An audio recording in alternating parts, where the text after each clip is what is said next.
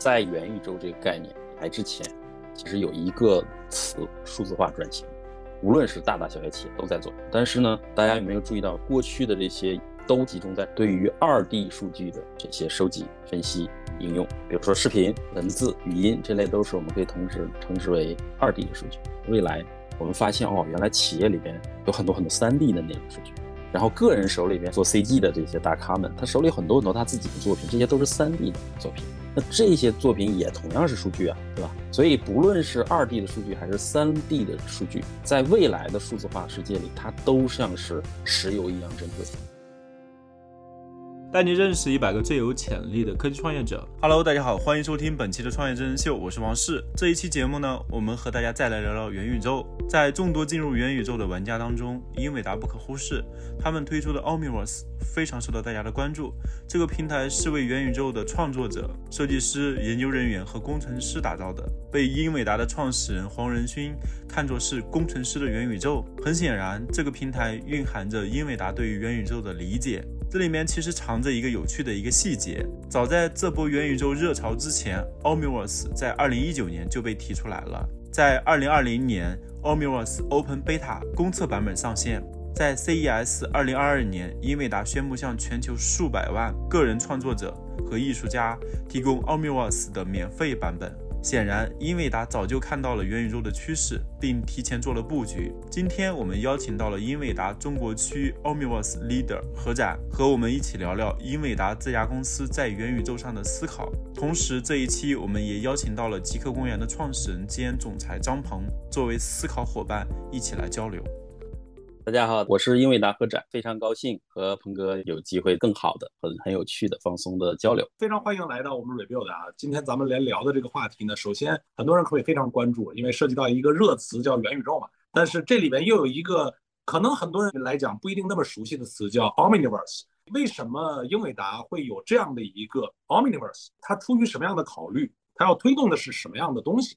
是不是先给我们上来就给大家做一些科普和介绍啊？其实大家可能有的关注到 Omurs 平台的时候，可能都知道，它其实上是在二零一九年的上半年，也就是说我们的全球技术大会上 GTC 上，我们的创始人黄仁勋先生发布的。大家可以算一下，其实是三年前的时间。那实际上在做这个平台，包括研发平台一系列的构想，其实是五年前这个事情了。所以其实这个时间还比较长。那我们最开始的初衷特别有意思啊，给大家去分享一下。其实非常非常多的开发者、艺术家、设计师们，比如说我们要做一些数字化的一些作品或者是一些项目，可能手头都会用到很多款软件。大家可能对 Autodesk 的什么玛雅呀，然后 Adobe 呀，或者 UE 呀，一系列的这些非常知名的软件。那我们发现这类的我们的朋友们都有一个痛点，就是啊，大家熟悉用这个软件，习惯用那个软件，经常会转来转去自己不同的格式文件，这个就很痛苦，没有一个统一的数据标准，这是一个我们发现的。第二个呢，大家都知道，其实比如说十年前或者二十年前，我们用软件制作的一些文件啊、三 D 模型啊，它是随着你的设计的工作，它的文件的数据量越来越大，就占用各种各样的这个内存空间啊、显存空间等等，所以就很慢了变得。如果说一个三维项目有几百 G 的这样的模型文件，打开修改就会很痛苦。我们看到这两个痛点之后，我们就想到了一个办法，哦，是不是可以啊，由我们英伟达来去主导？大家去统一到一个文件格式上，那大家是不是可以在一个界面下同时实时的去操作啊细节设计、概念设计的软件，然后材质定义的软件，再到实时渲染的软件，在一个界面下就可以完成。所以有这样的一个设想之后，我们就把这个平台推出来。这是一个大概的一个小故事啊，包括。其实之前也跟鹏哥聊过啊，这类的构想之后，我们推出了这个平台。Omniverse 这个词儿怎么来的？因为你看一九年的时候，那时候好像元宇宙这样的这个概念也还没有说满世界流行。但现在呢，大家又觉得说这 Omniverse 是不是就是也是英伟达的元宇宙？很多人最开始的理解好像都是拿这个感觉去看。这里头有什么真相没有？对，谢谢鹏哥。实际上，我们在大家都知道去年也比较火的这个概念啊，那我们实际上早在它之前就已经把这个平台推出，然后同时名字你也问到了，其实 Omni 是一个英文的前缀的词根，叫全部。或者是万能这样的一个词根。那这个词其实上就是我们创始人黄仁勋先生提出的，大家也看到，其实他的一个非常好的战略眼光。那我们现在的所有的，不管是新兴的概念，元宇宙也好，还是其他的新的概念，其实都是一步步引申过来。我们是想呢，如果做好某一件新的概念下的事情，需需要很多很多的技术融合在一起。所以我们希望这个平台能够提供比较全能的工具箱，或者是一个技术平台底座，提供给我们的用户。我反而觉得，就是说，能够在一九年的时候。去思考 Omniverse 这个定义，它要解决的问题就变得非常重要。因为这个词儿听起来是一个技术派的人立的词儿，它未必是个营销派的人立的词儿啊。那我就追问一下，其实本质上，如果让我们用比较简约的方法去描述 Omniverse 是个什么东西，我们可以类比什么东西，你会怎么定义呢？就大家可能会更容易去理解啊。哦，原来它就是这样的一个东西。其实非常清楚的一个定义，可能会分享给大家，让大家很好的理解它。首先，Omniverse 是比较关注于在数字创建方向的啊，就是数字世界创建。它呢不是一个软件工具，而是一个技术平台。这个和其他的我们之前提到的、刚刚举例提到的一些软件是不一样的啊。我们的定位是在哪儿呢？就是创建，然后模拟以及交互这三个动词啊。这三个动词做什么？就是我们叫基于物理而且物理准确的数字世界的技术平台啊。我们是在这个方向上，所以大家可以通过这个来去。理解这个平台做的一些事情。所谓基于物理，就是它不只是在里边你可以随便的创造一个虚拟的东西，而是在这里边要遵循物理世界的规律的，跟这个是连通的，是不是可以这么理解？是的，就是我们其实从小到大学的，比如说各类数学呀，然后衍生出了统计学，比如说基础科学里边还有物理啊、化学，其实这些都是它是遵循客观定律的。那我们希望呢，Omnius 平台可以帮助到大家能实现你既创造出你想要的这个数字化的作品和世界，同时呢，它又遵循着客观世界的定律，也就相当于我们可以用这样的平台，你可以同时间的把真实世界里的物理逻辑来去映射到这个数字世界中，遵循这个物理世界，能够去把物理世界的规则运用到一个虚拟的世界的创造，这个事儿听起来一定是有什么目标的。我记得有一个词儿叫数字孪生，是不是这个跟数字孪生的这个定义，或者说我们遵循物理的世界的规则，那其实数字孪生才真正是有意义能发生的？这两个词儿之间是不是有关联？是的，鹏哥不愧是这方面的专家。那个数字孪生其实也不是新的概念，它其实就是相当于我们看到世界上很多的真实。想要模拟的情况，比如说发射火箭，比如说突然这个数字化工厂那个实体的物体需要创建去了，我们总不能说我要再造一个复制的品，对不对？真实世界复印，所以就有了数字孪生这个概念，帮助我们人们更好的去低成本，同时一样来去做整个的原生的物理的复制品一样的效果啊，辅助我们做参考决策分析用。所以这是数字孪生。其实数字孪生刚刚和您啊报告我们聊的这个几个话题非常匹配。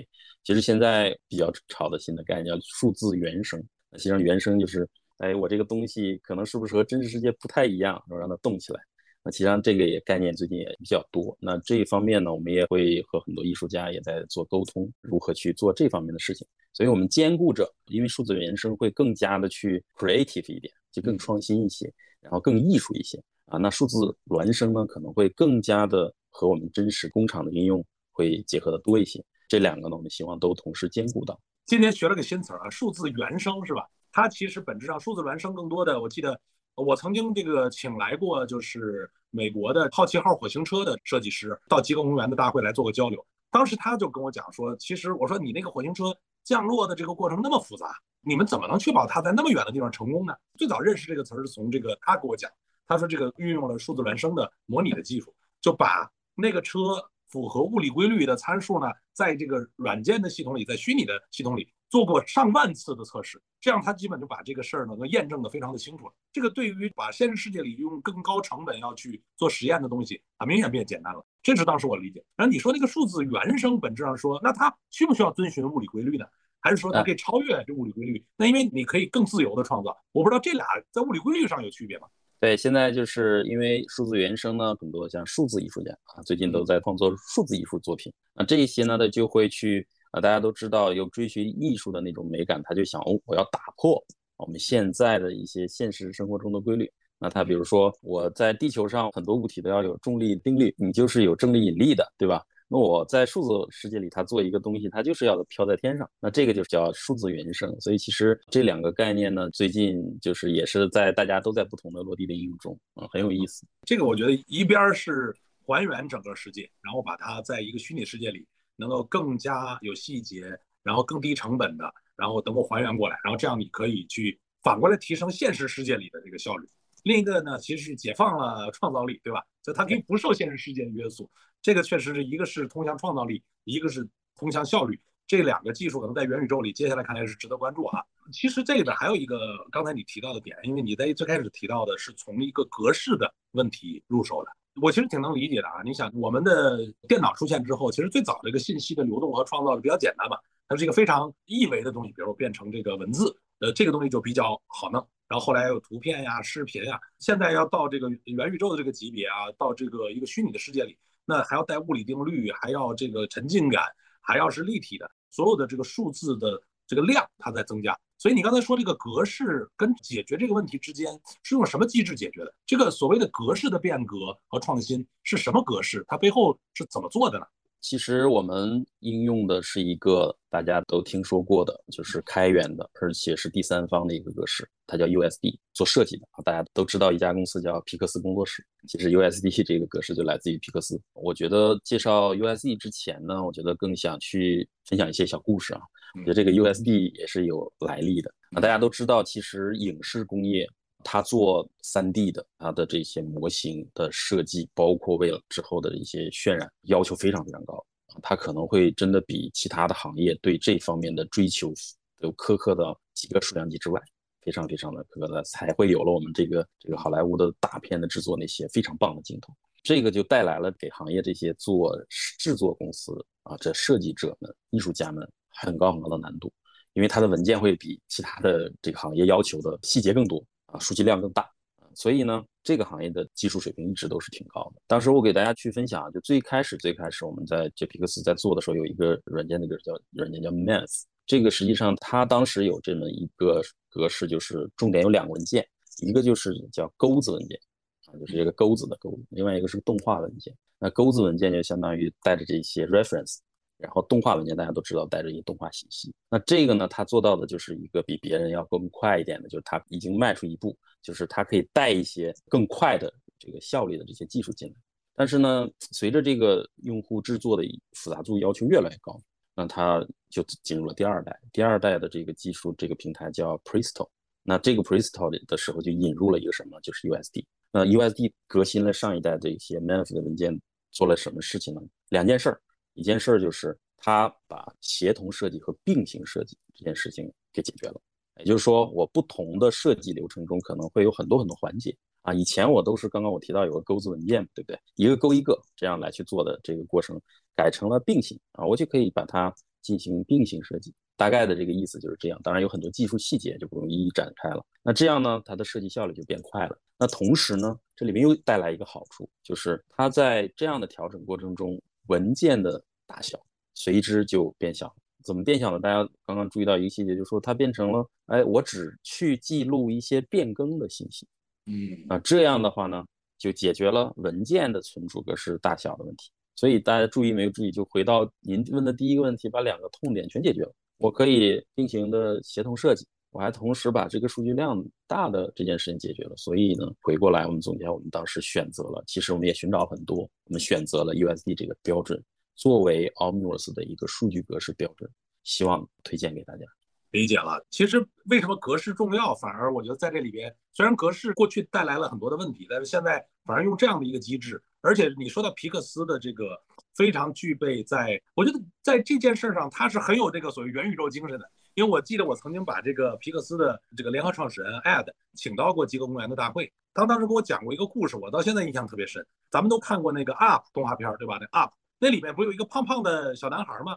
然后那个胖胖小男孩他那个衣服在一些场景里飘动的那个画面，那当时我就认为说你们这个画面怎么做的这么好？我还问他说这个其实不是我们自己想象出来的，他甚至找了一个体型跟那个小男孩类似的，穿上一样的衣服。它去还原了它衣服在这个移动啊，或者有风的时候它的摆动。那我觉得这个就是数字孪生啊。刚才咱们说，他把这个东西要在那个世界里按照那个规律复制出来，所以他一直特别讲究这一点。所以我也能理解为什么这个格式源于他啊，要去解决这样的问题，因为也要解决它效率的问题。其实我们刚才聊到了 Omniverse 一些根本性的去要解决的问题和方法。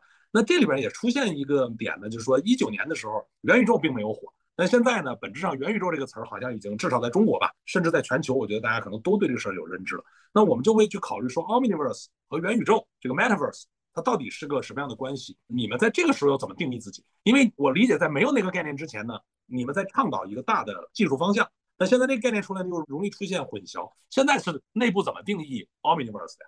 呃，我们先说一下我们在 Omniverse 和 Metaverse 之间啊，包括就是元宇宙，先做一个我们的一个定位啊。我们自己更加关注于工业和工程方向的这些应用，尤其是在元宇宙世界里。那这我们怎么去和这个 Metaverse 连在一起？然后我们具体怎么做呢？我给大家再分享一下，其实上就三块吧。第一块呢，我们更加关注 3D 创作或者是设计和项目整个过程中的一个流程。就这个工作流，我们非常非常关注这一点。从工作流里如何去解决大家的痛点和难点啊，这个是我们非常关注。第二个呢，我们就会更关注我们的 AI 如何会去在 3D 的创建世界里更好的去应用。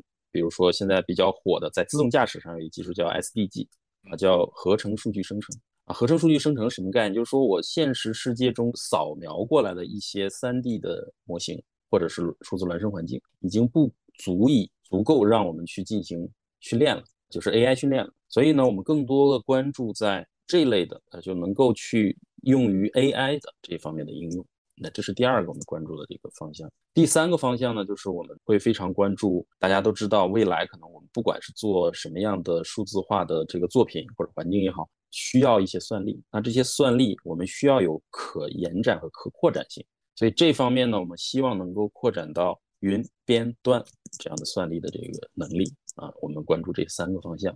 所以从这个三个方向上来，再回到我们刚刚说的，我们去由这个三个应用的落地方向来去更加关注工业和工程方向的元宇宙。其实它更像是一个工程师的元宇宙，不是一个我们普通消费者谈的这样的概念。因为工程师要去参与元宇宙的创作，还是需要一些更好的工具和技术平台去做这件事儿。可以说，更多的是聚焦在这儿。可能说工程师呢不那么贴切，说更是关注于，比如说我们工程化的一些内容，也有可能我们的平台可能会一会儿也有时间，有可能给大家去分享，就是我们给我们的普通的用户啊，比如说我们没有科班学过很多很多什么各类的软件呀，设计软件毕业的这些资深人士们，包括我在内，啊，这样普通的这个人，我们是不是可以成为设计数字世界的一个 owner？哦，啊，这个也有一些技术。但是我们会更关注一些工程化的一些技术啊，就是让它去工程化，让大家去降下门槛来去创作自己的作品。呃，如果要这么总结啊，我真觉得说这个元宇宙如果说是方向，那 Omniverse 其实想做的是路径。如果说元宇宙是我们想象未来希望它是那样的，总要有人去把这个东西给创造出来。那这个时候呢，需要一些这种工具、技术的能力、平台，让更多的人能成为这个建造者 （builder）。所以你们其实更关注的是这个问题。而不是说我要做一个元宇宙的问题。对对，是帮助大家去创建数字世界或者虚拟世界，甚至其实之前我们在一一年多前，大家可能关注到我们创始人黄仁先生的一些采访的，能看到一些他的回复，包括我们也经常跟用户去讲，我们看到未来大家在创建数字世界的时候，可能不只是一个，可能是成千上百个，甚至上百万个，而且这些数字世界对都在连起来，就有点像网中之网。就会有刚刚提到的一些技术，比如说 U S D，那这些技术它可以帮助到大家去传送你想要传送的数字化的内容。挺好，我特别赞同啊！就跟刚才你没来之前，他们还问我说怎么理解元宇宙，我说元宇宙就是一个巨大的进度条。已经在人类社会推进了四十年了，但是这个进度条呢要拉满还有很长的时间，应该关注这个进度条下一步是啥。其实感觉刚才有人在问啊，这个英伟达在元宇宙里边是什么发展策略呀？我其实觉得刚才你说的这东西已经在回应这个问题了，就是开始给大家发工具，让大家能更好的创造。这就是你们这个推动进度条、参与推动进度条特别重要的一点。到元宇宙这件事儿里面，你提供一个这种基于软件去创造的技术平台，这个的背后有什么深层的逻辑吗？为什么会花这么大的精力，要在一九年的时候就就思考到这个问题，要去创造这件事？这个是真的是非常非常好的问题啊！大家有没有注意到，其实，在元宇宙这个概念来之前，其实有一个词，无论是大大小小企业都在做，甚至我们每一个人都，叫数字化转型。大家很多很多企业都在做这事儿。有的转型是我如何去运用它的数据，用各种各样的系统软件来去把这个数据全用起来、收集起来、分析，然后使用，让它变现。那这个过程其实上就是数字化转型。但是呢，大家有没有注意到，过去的这些都在集中在什么呢？对于二 D 数据的这些收集、分析、应用，已经把我们二 D 世界的数据用了很极致了。比如说视频、文字、语音这类，都是我们可以同时称之为二 D 的数据。那我们把它的这些数据都已经很多的很多的潜力都已经发挥出来。未来我们发现，哦，原来企业里边，尤其是大的企业里边，有很多很多三 D 的内容数据。然后个人手里边，我也接触了，认识很多艺术家的朋友啊，他做 CG 的这些大咖们，他手里很多很多他自己的作品，这些都是 3D 的作品。那这些作品也同样是数据啊，所以不论是 2D 的数据还是 3D 的数据，在未来的数字化世界里，它都像是石油一样珍贵。那我们现在呢，可能有趋势看到，我们越来越多应该关注三 D 的数据的利用，这个怎么样去进行一个非常非常好的一个升级迭代。啊，这个也是可能会带来一个产业的变革。当然不是说二 D 不用了啊，我们发现三 D 世界的数据越来越多的会去应用，那这是一个趋势。所以呢，我们会更关注在这方面的一些内容的创建呀。其实像这个数字人呐、数字资产呐，然后包括工厂的一些数字环境啊，这些一系列的内容，我们都会去关注。这个就是二 D 转到三 D 的过程，这个我们是看到非常非常非常强烈的趋势。所以其实。这件事儿本身是源于对于图形的计算，它进入到新的时代，判断这方面的需求会越来越多，所以它其实跟这个所谓元宇宙的概念没有什么，就是原生的时候这个最初始的想法跟那个概念是没有关系，它就是一个图形计算的技术和需求未来演进的方向。是的，我给大家举一个例子，其实这个也和技术的成熟和应用的落地在集中在一个时间点爆发有关。大家可以看到，其实刚刚我也提到了，比如说数字人，对吧？一会儿我们也有一个 topic 专门聊这个。但实际上，你看数字人，你看我们现在做的数，就现在我们做的超写实的数字人，和我们五年前做的，大家都知道，这五年前做的是什么样，现在是什么样，这个完全都是不是一个量级的。那它就是因为它不单单是，你看这里面含有很多技术的进步，就是计算机图形学、AI、沉浸式的体验，比如说 VR、AR 技术，然后就加上算力。一系列的技术同时的在一个时间点里爆发了，所以大家就会想到，哦，这个时间段我们是不是有新的一些畅想，有新的概念出来，这个应运而生很多很多新的热的词的概念就来了。本质上，我觉得好多商业创新啊，如果我们去看很多概念，其实真正一个概念是不是代表有未来感、有趋势感？你要看这个概念背后有一点呢，就是过去整个世界很多的商业创新，本质上是源于这个计算的创新和进步。这背后啊，因为它是数字世界嘛。比如计算的需求，它前进的方向，它对计算的要求，甚至计算的组织的方式，这些的变化，往往背后都带来很多的这种呃阶段性的商业的大的能量的释放啊。你看，我们从本地的端的计算到这个云的计算，然后从图形计算原来是占的小的、能力弱的，到逐渐放大，然后随着这个需求呢，你也把这个两维的、三维的，就一步步走上来。还真是，我觉得观察计算呀是一个重要的视角。而且我不知道我是不是也存在这个逻辑啊？从商业的角度来看，如果英伟达只是把算力提得很高，越做技术越牛，然后没有更多的人参与运用这个算力，其实这个生意也不好做。所以是不是也需要给大家提供更好的工具，这样的算力才能被充分的运用啊？存不存在这个逻辑？对，也是真的，鹏哥，我觉得您说的是特别特别的到位和准确啊。我觉得其实现在也是想跟大家去分享，因为我们现在的公司已经成为就是事实上已经转型完成了，叫。全软件对战的 AI 计算平台公司，大家注意到前面我们加了定语，就是全软件对战，这就是您说的，我们需要有很多很多提供给我们用户，它可以开箱即用的一些工具啊、平台啊、SDK 啊、算法呀，然后让大家去哎一看哦快了，好了，成本降低了，这方面就会去促进很多新的应用的落地。有道理，我觉得这个相当于把原来我只提供一个在计算方面的能力。变成了其实给大家提供更大的参与，创造一个跟趋势相符合的这种技术线的一个完整能力，而且呢，让大家可能更好参与这个事儿。我觉得更能把真正的这个不管是计算的价值，还是对未来的判断，更好的整合在一起。其实这就是英伟达对于未来的思考。那真的是 Omniverse 本身跟英伟达的核心战略是非常契合的一个关键的技术平台了。那接下来何战，咱们接着聊。我觉得聊一些比较具体的吧。现在 Omniverse 已经被更广泛应用的一些行业呀、领域啊，甚至比如说客户啊，都在哪些领域？能不能给我们举些例子，让我们有一些更具象的了解？我们大概呢分了几块儿，比如说大家看到过的像汽车行业的宝马工厂，比如说这个工业界的西门子做影视制作的像工业光魔啊，这是比较好莱坞三大制作公司之一啊。像这个 AEC 建筑，那我们有个 KPF 啊，这个非常非常大的而且知名的这个设计师设计所啊，一系列的这些我们管它叫灯塔客户，叫 Lighthouse 这一类呢，我们基本积累了大概超过五百家，基本上都是这个级别的企业在和我们 Omniverse 平台在做一些合作，战略上的各方面的合作。然后另外呢，我们还会分一大类叫开发者合作伙伴。啊，这个开发者合作伙伴一直也都是我们英伟达的策略的重点。我不知道彭哥应该听过我们在 AI 时代的 CUDA，我们的 CUDA 现在之所以成功，现在因为有一个数字可以证明，就是超过三百万的开发者生态在用这个 CUDA。那我们 Omniverse 现在有大概多少了呢？我们现在已经有了超过十五万的下载量，以及超过非常 active 的超过十万的开发者。啊，就实际上我们这些不断的努力，慢慢积累下来，大家去愿意在这个平台上使用。我觉得再具象一点问问啊，我其实很感兴趣。刚才咱们有这么多的工具在这已经存在了，现在还有什么在领域这里边值得去创造、优化，甚至做更好的这样的工具吗？因为你们在这个平台里面，你们是要构建更丰富的、更能帮大家解决问题的一个可联通的平台嘛？现在有一个我们发现一个共性的问题，就是二 D 转三 D。这件事情都多少年了？但我相信你也知道，有很多三 D 的 CAD 软件公司做那个叫逆向工程。实际上，二三十年前就很多人都说了，做三秒三角标扫描啊，然后生成一个三 D 的。那现在我们研究一件事情，就是我二 D 通过算法来生成三 D。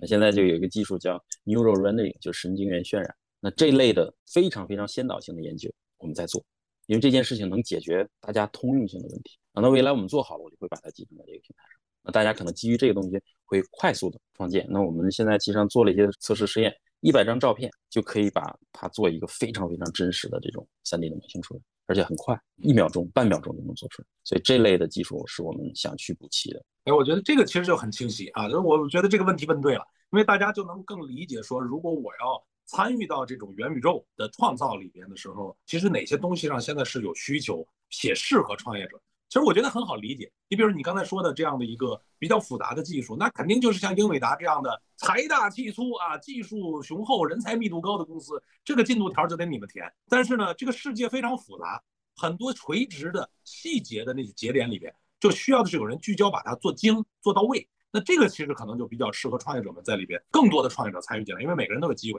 因为世界太大了，这个颗粒非常多，对吧？所以总结刚才你说的那点，就是这种难的基础性的。要在技术上往前去解决问题的事儿，英伟达在努力，但是更多呢，就是在填充整个时间，让把这个东西能够做到更好的，还有很多细节的点。其实创业者在里边是很适合在今天参与进去发挥的，因为世界很需要这些东西。是的，我觉得大家其实可能也都有关注啊，比如在这个现在都说这个智能电动车，智能电动车里有非常重要的是自动驾驶，而且英伟达在自动驾驶层面还是做了很多的工作的。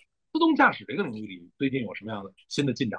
英伟达对这事儿是怎么思考的呀？其实 Omniverse 在自动驾驶里也贡献了很多力量啊。其实自动驾驶呢，现在比较难的一件事情就是在于数据，就是地图的数据。这个数据非常难。其实你看那路上，以前我们经常在上海看到有很多那个，北京也有，就带着各种摄像头的这个自动驾驶的车在跑。让大家都知道它在跑什么，它在收集地图数据。嗯，那收集地图数据呢，一个是做导航来去用，第二个呢是它要去收集足够的训练数据进行自动驾驶的算法训练。可是大家有没有注意到啊？这里边你看这些摄像头收集的这些数据，有一些事情是收集不到的，比如下雨天、下雪天路滑，哎，车一下侧滑了，然后呢出现紧急情况，哎，两车相撞了，这些极端情况呀，我们很少能够在路上遇到，这因为概率很低的，而恰恰这些的数据，尤其是 3D 的真值数据。是特别特别需要在训练数据集里出现才有价值和意义。那这里边就诞生了一件事情，就是我们哎，那好，那我们收集不到这些足够的训练数据，我能不能合成出来啊？这里边就又回到我们刚刚聊的一个，哎，这个甭管是元宇宙还是数字世界的创建，就是要来到了我们是不是能够合成 3D 的数据进行来去训练？这些呢，就是我们现在最近做的工作。我们还是先说软件对战上做的一些事情，算法层面做的事情。第二个呢，我们单片的这个现在我们热卖的 Orin 啊，这个芯片车载端的专利非常非常的快，国内知名的一些造车新势力啊，基本上都在选择我们的这个芯片。那从算力上，硬件和软件同时帮助大大家在自动驾驶方面尽快的去能够达到真正能够使用的 L 四甚至 L 五。看得出来，就在这个领域里边，还是需要英伟达有一些重要的推动的。但总体来讲，英伟达做的这种，包括这种数数字孪生技术上，包括在这个刚才咱们谈到的这方面呢，是能够促进这件事儿。所以总体应该说看得出来，自动驾驶这个的发展呢，还是挺值得期待。哦，我再问问，咱们毕竟还是要聊聊商业嘛，Omniverse 这个商业模式是什么样的？我们听起来这个里边能参与进去，能有很多的可发挥的空间，不管是有趣的，不管是创新的，还是能创造更大价值、有需求的。但是大家怎么跟 Omniverse 产生价值？你们肯定也不是一个纯公益的平台，就这里边可能未必大家以前接触过啊，是不是？也可以跟大家讲一讲。我们现在是有两大方向，当然最大的一个用户方就是个人的设计师们、艺术家们、爱好者这一类呢。我们的商业模式是什么呢？全部都是免费提供给大家啊！大家如果感兴趣，现在就可以上我们的官方网站，但尽量去英文的官方网站，因为它下载端在那边，然后就可以使用到我们刚刚介绍的这些一系列图形化的功能啊。然后 AI 的相关的一些算法呀都可以。那另外一块儿呢，就是我们会在企业端啊，我们会有一个付费的企业版本，就是支持多项目组协同啊，然后异地协同啊，甚至不同时区的实时的协同啊这类的功能。那这类呢，我们看到其实我们有一些友商都已经介绍了很多这个市市场的数据。我们看到大概全球有超过四千万的设计师们，各个行业的超过四千万啊，这些设计师都是。科班出身啊，大家都工作了很多年，有很多很好的工作经验，有使用各种软件的经验和很多很多的人动号啊，这类都是非常非常棒的工程师、艺术家，这些都是我们的这个企业端的目标用户。这是一个市场的容量，我们粗粗统计，我们大概会带来超过就由 Almirus 带过来的，给我们带来的大概超过一千五百亿美金的市场，就未来的时间内，这是我们的看到的 Game，就是这个市场的容量。那另外呢，我们一个维度就还回到我们刚刚那个话题，就是我们的个人设计师。我们希望通过这个平台降低设计技术门槛。我们为什么不能大胆的去说，我们让更多的让让几十亿人都成为自己的设计师呢？这个是我们的呃目标理想，希望早日能有一天能够给大家这样的好的低门槛的设计平台工具给到大家，让大家自己哎在家里有感兴趣可以设计出属于你自己的数字作品出来。这也是我们的一些比较远的一些梦想。所以总体来讲就是。在企业端呢，其实是有比较成型的收费的模式，但反而呢，对于大家去尝试探索这件事儿是一个立即就可以发生的，它也不涉及什么成本。我们又要聊到一个可能你们最近也听得很热的词儿，就是数字人，就是英伟达在数字人和 Omniverse，Omniverse 肯定里边会有涉及到设数字人的方向，因为刚才你也讲到了，不知道这个领域里现在有什么样的变化，有什么趋势没有？能不能给大家讲一讲？因为这个概念最近大家也很关注啊。其实我自己特别大的感触是在去年下半年，非常非常多的数字人制作公司，尤其在中国大陆啊，这个涌现出来，给我的感觉上冲击是，比如说我三年前就在跟我们的用户在做数字人应用，那个时候啊，在国内其实你真的能数出来就都不超过一百家。然后那个时候大家都知道是那个时候的状态是什么，就是特别特别的苦，成本又高，制作周期又长，然后效果可能还满足不了用户的需求啊。就那个时候的现状就那样。我给大家举个例，那个时候我印象特深，三年前做一个超写实的数字人的成本绝对不低于一百万美金。但是呢，去年尤其是下半年，我发现哦，首先呢，人做这项工作的平台公司和设计师们就多了。第二呢，成本下来了，突然下来了啊！就我刚才说。超百万美金啊！现在几十万人民币啊，甚至还有一些快速生产的几万人民币。所以其实我用这个例子想说明一件事儿，就是技术的革新啊。我自己也是一跟我的朋友、周边的朋友在说，就真的要敬畏这个科技的进步。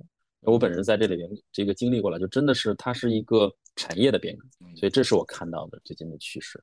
数字人这个里边，你刚才说有这么大的进展，它本质上是什么原因呢？包括就是说，这么多人参与到里边去推动技术发展，现在能看出点数字人到底有啥用没有？这点你怎么看？其实几十年前，数字人都是出现在电视、电影的屏幕上，供大家娱乐啊。大家哦，这个灭霸真的 太像了，嗯，做的太棒了。现在呢，发现哦，大家可能看到，其实我们在数字化转型和数字化变革的时候，都是来自于我们用户的需求，我们每个人的痛点。那我给大家举个例子，其实。有一件事情就是一直都在科技界都在做，就是什么？我要去把简单重复的劳动这件事情，就是给我们人类解脱出来这件事情，不要再做这个非常非常简单和重复的劳动啊。所以有了什么人工智能各种算法识别一些东西啊，你现在不 PDF 转这个文字啊，你看这些技术全出来了。而现在有没有想到？我特别特别痛苦的一件事情，就比如我讲 PPT，我不瞒大家，我去年我讲了两百六十场这个演讲，有的时候一天可能要重复两到三次同样的片子的时候，这种就是非常简单和重复的劳动，这就是我自己个人亲身的体验。有没有可能有我的一个数字虚拟形象帮我去讲？这个是我从这个角度来看的。那同样呢？如果这是我个人的需求，那我 B 端的我的企业上，那有很多，比如说银行，比如说学校，比如说还有其他一系列，大家可以去想，比如说卖车的销售们，或者说他有固定话术的这类，啊，所以这些企业端的这些需求也会出来了。这就是从需求端往回倒推，就发现哦，需求我看看这个技术能不能做好了。十年前不行，因为没有 AI，那你我问他一句话，他他都不一定能回复我。五年前。我一说，你给我做一个和鹏哥和何展一一模一样的人，你问一百万美金，哎呦，算了，一百万我还不如雇点人呢。对，所以这个基点就到了，也是在同样的时间段发生，所以它很多事情凑在一起，这件事情逻辑就通了，这是我们看到的。对，其实数字人这个事儿，你看它的这个成本的下降，也确实是有道理的，包括我们从这个引擎啊。因为你其实可以调用云端的引擎的这样的能力，然后呢，你再加上呢，在这个过程之中，不管是计算呐、网络呀，包括 AI 的技术的演进呢，都会逐渐降低这些东西的成本，而且会有越来越多成熟的，比如说模板呀、局部的模型啊，应该会越来越丰富。这也引发了一个问题啊，就是因为现在很多的数字人呢，毕竟你一个强的人工智能通用的，像人一样能跟我们对话呀，能够去甚至比如说多轮的对话，甚至是能最后让你。跟你去交流，这个其实还是一个挺复杂的事情。今天好多的数字人背后还有这个所谓叫这个中之人嘛，就是那他们在里边已经引发一个问题，就是未来数字人在技术的趋势上，这种中之人是一个长期存在的状态呢，还是说未来就是 AI 驱动的数字人是一个真正的技术方向？英伟达对这方面有什么判断或者是预期吗？这个我还是想从用户的角度来去思考这个问题。嗯，就是说举个例子，如果我想用数字人。那我第一，其实昨天下午就在跟一个业内大咖在聊这个事情，他正在考虑这个事情。哎，那他从甲方的角度来讲，我要去想，我可以说现在你给我做一个这样的数字人，你也可以用中之人去表演，达到我想要的要求。但是呢，我现在知道你交付给我这样的一个交钥匙工程的数字人，比如说多少钱，一百万人民币。可是我想要的是一千个，那你的一千个，这剩下的九百九十九个还是一百万人民币，一个一百万人民币来做，然后我还要雇。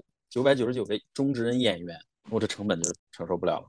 那这件事情，我认为未来一定会全部由他自己来去驱动，就是自己的智慧体、自己的 AI 来去驱动。这种技术路径才是可行的，这种技术路径也会大幅的降低它的成本。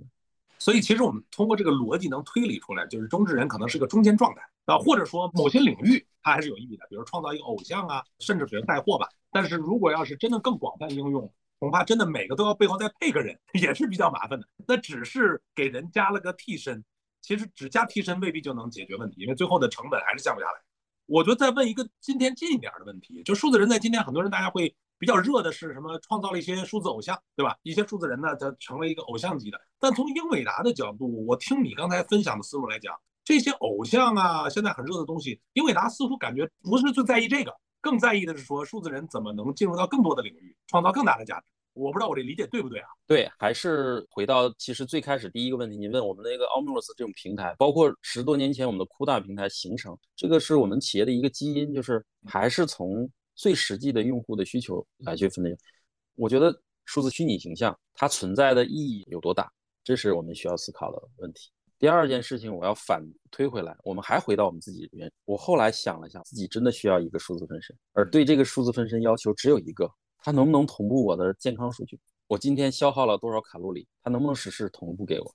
它能不能实时的展示我的血液浓度？那血液浓度、高血脂、高血压的一系列的事情来了啊，这个我要能不能看到？如果哪一家公司能把这件事情做出来，我相信我们这七十亿人每一个人都有这个需求。所以实用性角度倒推这件事情，就会是另外一个想法。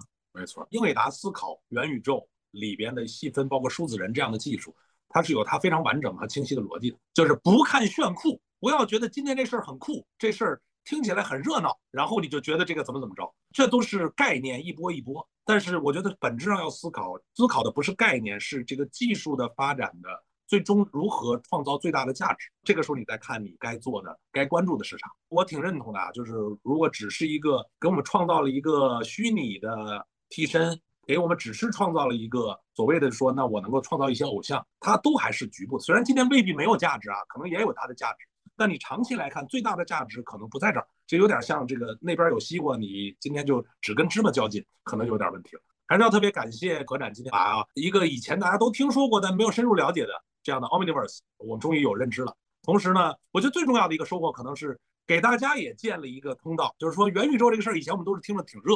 今天我们把元宇宙这事做了一些拆解，看到了未来有大量的机会，你可以去参与填充这个进度条，哪怕从一个小小的像素点。而且呢，这个 Omniverse 就是在这个里边去给大家提供一个平台工具。所以接下来，我我相信很多人可能会对于元宇宙从一个远远的概念的了解呢，变成一个值得期待的方向。就极客公园特别强调一点，就是对科技创新的探究性。而且呢，其实是在你认知一件事儿之后呢，我觉得要促进它有所行动。也就是说，如果你觉得真有趣，试一试。对吧？哪怕你最后收获的是觉得有趣，也有可能你就收获了一个对事情的推动，也有可能你就收获了一个伟大的公司。总之呢，我觉得看懂趋势的背后是希望有所行动。那今天落到这一点，要为了感谢这个何展来给我们做分享，那到 Omniverse 这上面去做一些尝试，也许你就发现有一些东西你已经可以参与了。所以特别感谢何展的到来，是不是以后有机会再多来一下啊？也谢谢鹏哥，谢谢这个 Rebuild，谢谢极客公园也给我们这个机会。然后也希望有机会更多的跟大家交流和学习。好啦，这就是今天的这期播客，感谢今天嘉宾的分享。如果本期节目对你有启发，期待你的留言。如果你想听见我们和谁对话，也欢迎你在评论区写下公司或者创始人的名字，或者你有哪些建议，也期待在评论区看见你的想法。你还可以在微信视频号搜索“创业真人秀”来找到我们。每周我们也会邀请创业者来和大家面对面交流。感谢大家的收听，我们下期节目再见，拜拜。